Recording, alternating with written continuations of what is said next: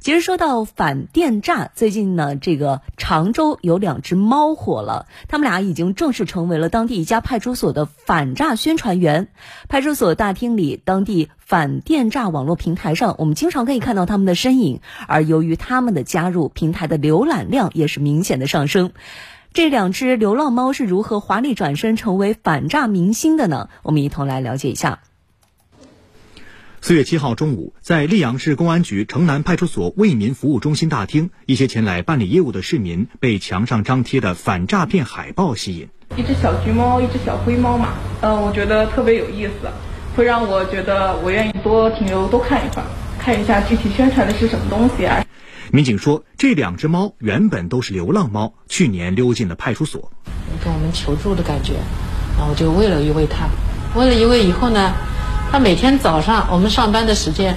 他就蹲在门口就等我们了，这样子也挺可爱的。然后就一直喂下去了，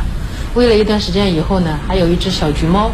也跟过来了。他们的胆子也越来越大，在派出所里自由溜达，还会溜进来看大家工作，尤其是喜欢趴在警车上。大伙儿都笑称他们是派出所的警猫，是所里的团宠。生在我们那个后面废弃的一张办公桌的那个抽屉里。生了四只小小猫，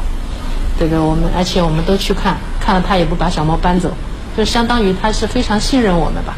就相当于是我们所里面的一份子一样的。既然是警猫，就要给警队干点事情。因为这个猫比较可爱吧，大家都比较喜欢，我们也拍了很多猫的照片，里面有很多猫的表情包，所以这个表情包这块，我们就想到了我们现在反诈宣传。下一步，派出所还将结合不同诈骗类型，会给两只警猫编写剧本，让大家了解更多反诈知识，能有更好的反诈意识。